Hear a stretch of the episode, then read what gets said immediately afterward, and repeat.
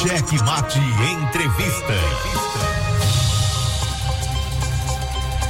Muito bem, conforme anunciamos na abertura do nosso checkmate de hoje, desta edição de 1 de fevereiro de 2022, nós estamos aí com o vice-governador Carlos Brandão, hoje oficializado, aliás, ontem oficializado, pré-candidato do grupo do governador Flávio Dino e com o grupo cada vez maior, né? Porque é, enquanto o outro lado está perdendo lá, o pessoal está caindo e está caindo aqui pro vice-governador. Vice-governador Carlos Brandão, boa noite. Boa noite, Matias. Boa noite, Pedro. Boa noite a todos os ouvintes do programa Chat Mate. Opa, muito primeiro muito boa obrigado noite. por você participar com a gente aqui, interromper sua agenda corridíssima. Eu sei que hoje deve estar aquela agonia doida, né? Depois de uma decisão dessa. É, mas, aí, mas aí, governador, já vou entrar logo solando aqui, porque no início do programa eu e o Pedrinho estávamos falando sobre a questão dos critérios que foram estabelecidos pelo governador Flávio Dino ainda em julho é, para escolher o seu pré-candidato. E aí, é, nessa reunião já de novembro, ele voltou a falar dos critérios e já, já havia dito que avaliando esses critérios, ele concluiu que você, o seu nome era o melhor nome para ser o seu sucessor, o sucessor do governador Flávio Dino. E aí ganharam mais dois meses aí para tentar conseguir essa unidade, a unidade do grupo em torno do seu nome. Não conseguiu e aí o senador Everton Rocha não aceitou a decisão e tomou um rumo diferente.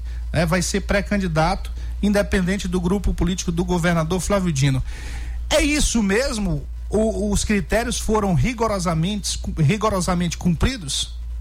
É verdade, nós assinamos uma carta compromisso com vários critérios e nessa carta nós, os partidos todos, delegamos poderes para o governador para conduzir o processo. Eles iriam fundo todo o processo para avaliar os critérios aprovados não pelo governador, mas por todos os partidos da base do governo. Todo mundo assinou a carta. Passaram-se aí uns quatro meses, o governador é, analisou cerca de 30 pesquisas de institutos diferentes, ouviu 150 prefeitos, ex-prefeitos, ouviu vice-prefeitos, lideranças políticas, vereadores, ouviu as entidades de classe, ouviu também ah, o, o segmento religioso, as comunidades tradicionais, e ele chegou a uma conclusão, depois de uma análise criteriosa, depois de quatro meses, que o candidato que tinha o perfil mais apropriado para suceder o governador Flávio Dino seria o vice-governador Carlos Brandão. E, como eu te disse, é, isso é, foi anunciado no dia 29 de novembro, que pedir, eles pediram a, um prazo né, para a gente continuar debatendo e construir uma unidade. O governador disse, tudo bem, não tem problema, vou dar mais dois meses, né? Aliás, o prazo de dois meses foi pedido por eles. O governador simplesmente colocou em votação, todo mundo concordou e ficou para sa, saindo do dia 29 de novembro para o dia 31 de janeiro. Todos nós concordamos em dar esse prazo para construir uma unidade. No entanto, vencido o prazo, não houve a construção dessa unidade, não, não avançou. E como a, a carta dizia que é, é, os, os partidos tinham que é, caminhar com a decisão da maioria, no entanto, não foi cumprido. Ou seja, houve um descumprimento da carta porque eles não aceitaram a decisão democrática da maioria dos partidos. Então, de, for, de forma que é, cada um, que não, os que não concordaram, né, resolveram é, seguir o seu caminho. Né? E lançaram as suas pré-candidaturas contra a decisão da maioria dos partidos. E nós agora fomos oficializados pela grande maioria dos partidos e vamos, eh, não só pela grande maioria dos partidos, mas também pela maioria dos deputados estaduais, maioria dos prefeitos, nós temos uma maioria eh, bastante significativa. E aí eh, nós oficializamos, certo? O governador oficializou novamente Ele reiterou o que ele tinha dito dia 29 de novembro e nós eh, demos uma coletiva dizendo que nosso nome está colocado como pré-candidatos e vamos aí continuar conversando, dialogando com, com todos que tiveram interesse em marchar no nosso projeto. Então, agora nós temos várias conversas em curso, inclusive com outros partidos que eh, nem faziam parte da nossa base. Eh, vamos, a semana que vem, ter mais novidades de adesões né, e apoio ao nosso projeto. Essa novidade está relacionada ao deputado federal Pedro Lucas e o André Fufuca. Você falou ontem na entrevista que estava 90% já acertado. Já pulou para 99%? É, eu não tive conversa com eles, né? É, mas assim, eu não tenho dúvida que a semana que vem a gente termina de finalizar essa, esse debate, né? não só com com PP, com União Brasil, mas também com o MDB, né? É, go governador, assim, falando um pouco do, do, do argumento do Everton de não ter é, aderido à decisão da maioria do grupo, ele cita a questão da ideologia, mas em outro momento ele também falou que ideologia ele só discute lá na eleição, ou seja, em outubro, né? E o Everton apoiou você, já sendo do PSDB na primeira eleição do Flávio Dino, apoiou você na reeleição também. É, e agora, por que só agora essa questão ideológica ela é questionada? E a gente tem que lembrar também que quando você saiu do Republicanos para voltar para o PSDB, ele foi o primeiro a ir atrás do Republicanos. E agora, com sua saída para ir para o PSB, ele também já tenta tomar o partido que ele condena quando lhe convém. É, é, é normal essa contradição na política? Ah, normal não é, mas é, cada um tem a sua versão, né? Então eu é, lamento, mas assim, eu acho que o critério mais justo é você é, seguir o seu partido. Né? Eu, por exemplo, não tenho como seguir a decisão do partido como candidato a presidente. Por, por uma questão é, partidária, eu, em 2014, eu segui o nosso candidato a presidente, fiz campanha, assumi é, o nosso candidato aqui no estado, fiz campanha perdemos eleição a nível nacional, mas tivemos uma boa pontuação aqui no estado. Agora, eu imaginava que o, o senador, tendo no seu partido candidato a presidente, né, ele a, apoiaria né, o candidato a presidente do seu partido, né? Então, se a questão ideológica tem que começar dentro de casa.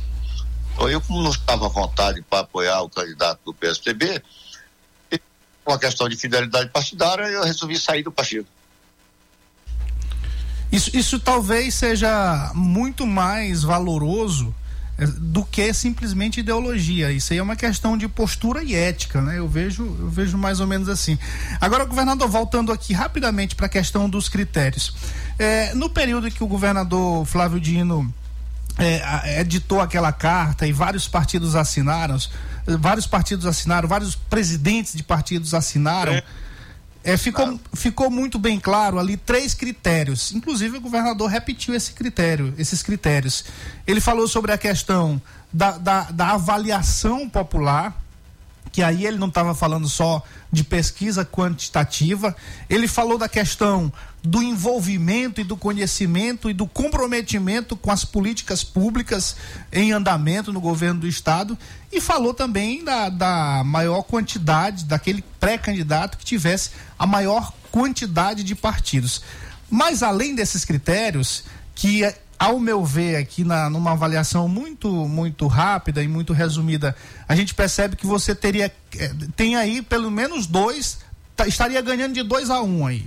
É, assim, sem avaliar a pesquisa, né? Sem, sem ver, só pelo que a gente avalia aqui resumidamente.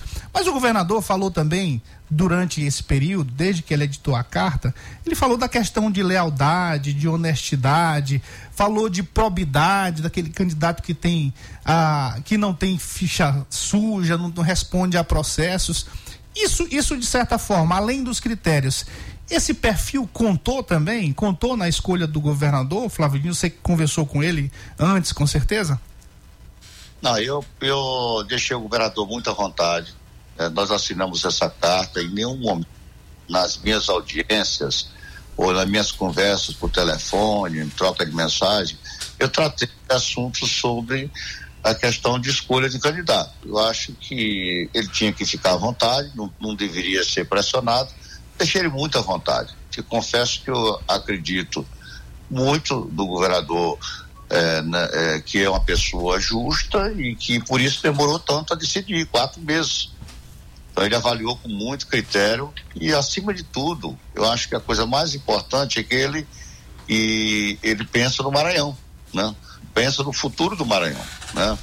Eu particularmente tenho uma preocupação muito grande na escolha é, do meu candidato porque em 2026 eu devo sair do governo para ser candidato e vai assumir no meu lugar o vice-governador. Então é importante que o vice seja uma pessoa que tenha é do mesmo pensamento, a mesma ideologia minha do governador Flávio Dino, que é o compromisso em melhorar a qualidade de vida do nosso povo, melhorar o serviço público, é, de aplicar o dinheiro público com responsabilidade, e, acima de tudo, ser honesto com o dinheiro público. Né? Então eu tenho essa preocupação. Ou seja, você quer ter a mesma sorte que teve o, vice, o governador Flávio Dino com relação ao seu vice, né?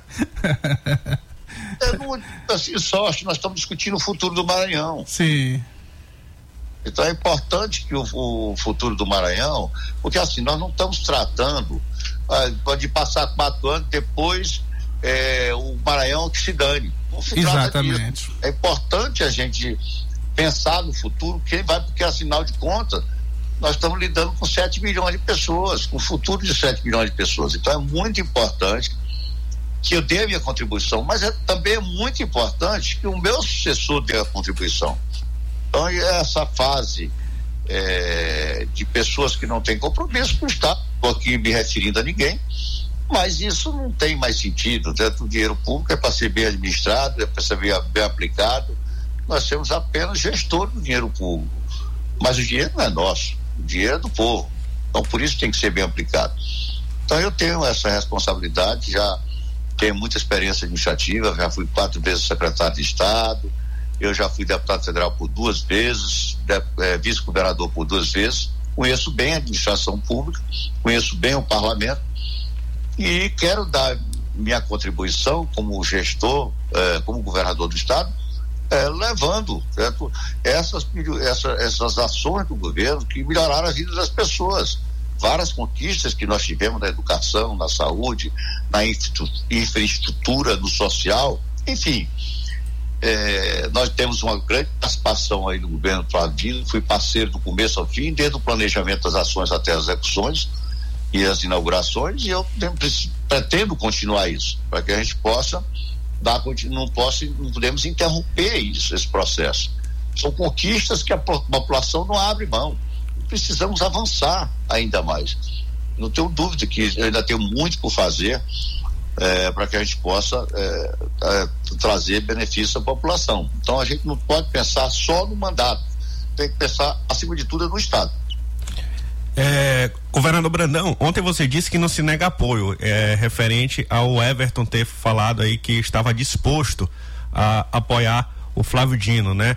Mas assim, é, eu pergunto para você porque o que a gente percebe nesse movimento do Everton é que ele está dando é, uma mão para Flávio Dino e a outra mão ele está empurrando, né? Como se fosse algo algo que tivesse condicionado como uma ameaça, um tom de ameaça esse apoio do Everton. Eu não pergunto você porque ontem já respondeu dizendo que o Flávio Dino tem que receber apoio de qualquer pessoa, mas como que o grupo é, que apoiou a sua a decisão de você ser o candidato é, pelo governo, como que eles estão enxergando esse tipo de apoio velado, velado, a, apoio fake do do senador Everton Rocha. Como que vocês estão recebendo essa informação?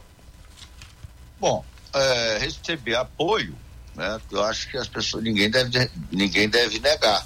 Você vai quer o apoio, mas ele claro na entrevista dele que ele tem um candidato dele, né? que ele tem já está decidido e que ele vai trabalhar pelo candidato dele que é o vice-governador. Sim. Então, é, sei se ele por exemplo, se o grupo dele vai aceitar isso. Ele pedindo voto para o governador e o grupo, né? E o governador pedindo voto é, para mim, né? Então vejo isso muito, essa equação muito complicada. não consigo ainda identificar isso, né?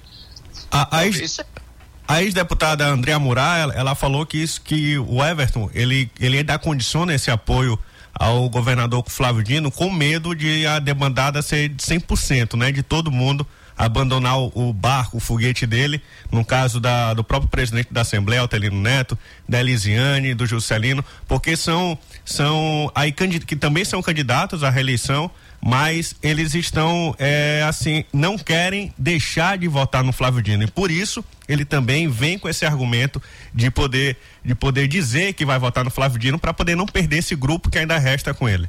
Você vê. É, é possível. É possível que ele esteja nessa lógica. Se disser que não vota no Flávio Dino, o resto do grupo pode abandonar. Sim. Mas eu não posso falar, porque eu não tive nenhuma conversa com eles, a gente está falando só de suposição. Sim.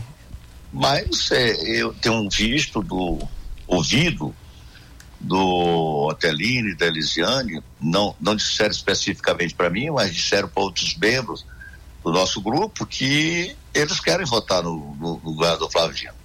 Então, se na hora que o, o Everton disser que não vota, aí ele, ele pode perder os, os aliados. O, o, os aliados que ainda ficaram com ele. Sim. Sim. Governador, já finalizando aqui nossa conversa, uh, o certo é que essas articulações que vieram estão acontecendo desde julho, depois de novembro também, da reunião de novembro, desses últimos dois meses, em torno de mais apoio. Agora, agora é diferente, né? Agora não é mais pela unidade, porque já está definido, já, já aconteceu o divisor de águas. Mas, claro que as movimentações políticas em torno da, da conquista por apoio, isso vai continuar. Então, você vai continuar ainda tentando o apoio do senador Everton Rocha, da senadora Elisiane Cama, do presidente da Assembleia e de outros que ainda estão por lá? Olha, eu particularmente eu acho que é um caminho sem volta, né? No momento que eles tomaram essa decisão, acho que eles fizeram uma, uma grande reflexão para tomar essa decisão, né? É, eu acho que eu, eu não sei se mudar para frente, mas no momento eu acho que eles vão manter essa candidatura, né? E, e eu vou ficar, já procurei outras vezes, não tive respostas, né? Durante esses 60 dias eu tentei contato, não consegui resposta, então já acho que fiz a minha parte. Nos 60 dias foram, foi o prazo que foi dado para a unidade. Agora, lamentavelmente, eu não tive resposta, então houve uma demonstração de falta de interesse nessa unidade. Então eu fico, estou bem à vontade, tranquilo, e vou começar a, acelerar as nossas é, conversas, nosso diálogo com outros partidos. Sim. Muito bem, governador. É, você falou aqui na Mais FM uma rádio de grande audiência uh, popular na grande ilha, mas também você falou para vários municípios do Maranhão, alguns pelas por meio das nossas retransmissoras, como por exemplo São Mateus, Colinas, Araioses, Timon, além, claro, de várias pessoas que estão nos acompanhando e mandando mensagem aqui, congratulando você por essa escolha do governador Flávio Dino. Esse esse povo todo que está ouvindo, os nossos ouvintes, vamos dar aí dois, três minutos para você falar para esse público e dizer por que que o vice-governador Carlos Brandão deve continuar esse trabalho iniciado pelo governador Flávio Dino, já na condição de pré-candidato à reeleição, no caso. Bom, Matias, eu quero aqui finalizar agradecendo o espaço que você nos dá no programa Cheque Mate é, da Mais FM, tanto você como o Pedro. Acho que foi uma grande oportunidade para que a gente possa esclarecer essas questões. Estou sempre aberto ao diálogo, é bem o meu estilo. É, conversando com todas as emissoras, só hoje já dei mais de oito entrevistas. É, em televisão foram três, rádio foram diversas. passei praticamente o, o, dia todo dando entrevista. E essa é a última entrevista do dia, que é a sua, é, do seu programa Checkmate. Então é um momento. É meu sonho se realizando, né? Você falando no rádio. É verdade. Há muito tempo você cobra e digo hoje eu pago essa conta. tá certo. Mas enfim, é, Eu sei que seu programa tem muita audiência, né? E é um programa com muita credibilidade. Eu não, poderia deixar de dar essa contribuição, de expressar o que, que eu estou sentindo nesse momento, onde vai decidir o futuro do nosso Estado. Então, a partir do dia 31 de março de 2022, o governador vai se renunciar ao cargo de governador para ser candidato ao Senado. E eu vou serei governador de 7 milhões de maranhenses, serei governador da Baixada, do Sertão, do Bearim, do Baixo Parnaíba, da região Tocantina, enfim, da região leste, da região oeste, de todo o estado do Maranhão, com a responsabilidade, primeiro, de dar continuidade a essas políticas públicas que deram certo, as políticas públicas que avançaram bastante na educação, na segurança alimentar, com a instalação dos restaurantes populares, é, avançamos bastante é, na distribuição de cestas básicas em tempo de pandemia, fizemos um grande trabalho no combate à Covid. O estado do Maranhão foi o estado que é, melhor combateu a Covid no Brasil. Um, um, avanço também na geração de emprego. Maranhão, no ano de 2021, foi o estado que mais gerou emprego no Nordeste. Foram 43 mil empregos, são dados do CAGED, Cadastro Geral de Empregados e Desempregados, que é um órgão do governo federal. É, esse dado não é nosso, é do governo federal. Enfim, então nós vamos continuar fortalecendo a educação, né, é, aumentando o número de escolas profissionalizantes, nós não tínhamos nenhuma, hoje já temos 50, que são os para que a gente possa capacitar os jovens e estarem preparados para o mercado de trabalho. Se a gente não capacitar, eles vão para o espaço do mercado de trabalho. E melhorar a infraestrutura, a pavimentação das vias dos municípios, recuperação das estradas estaduais, enfim. Então, nesse, nessa linha que eu ajudei a construir esse governo, eu vou concluir essas obras que estão em andamento e vamos, naturalmente, lançar alguns outros programas novos para que a gente possa dar nossa contribuição certo? na redução das desigualdades sociais do nosso Estado, para que a gente possa ter um Estado cada vez mais justo, solidário e de mais oportunidade para todos. Muito bem. Vice-governador, sucesso nessa caminhada e volte sempre aqui o checkmate para falar com esse público que com certeza quer essas boas notícias com relação a uma melhor a continuidade da boa condução do nosso do governo do estado do Maranhão. E o povo do Maranhão que quer aqui deixar uma tranquilidade, já tive a oportunidade de assumir o governo, tenho muita experiência administrativa, tenho sensatez, equilíbrio, conheço bem a máquina pública, quero dizer que nós vamos fazer uma administração séria, eficiente, competente e, acima de tudo, honesta. Muito bem. Muito bem. Muito obrigado, governador. Boa noite para você e obrigado a toda a sua equipe. Grande abraço. Na bruma leve das paixões que vem de dentro, tu vem chegando pra brincar no meu quintal. No teu cavalo, peito, no cabelo ao vento. E o sol quarando nossas roupas no varal. A voz do anjo sussurrou no meu ouvido.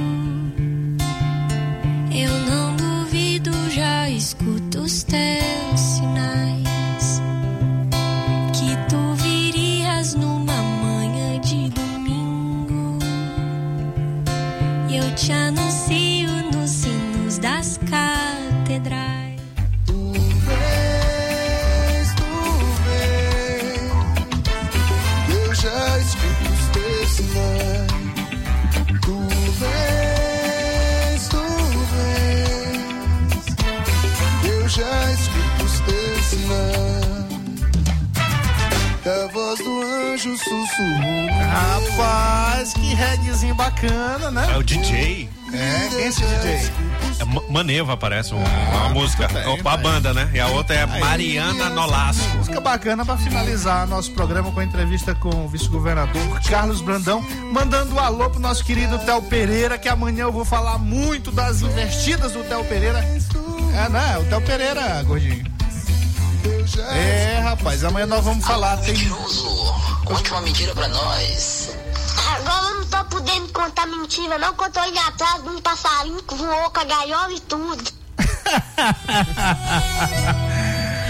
Muito bem. Amanhã a gente volta com mais um cheque mate. Até amanhã.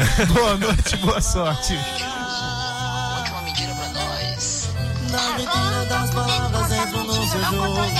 Procurando água, só encontro fogo. ZYC 624. Rádio Mais FM 99.9 MHz. MaisFM.com.br Ilha de São Luís.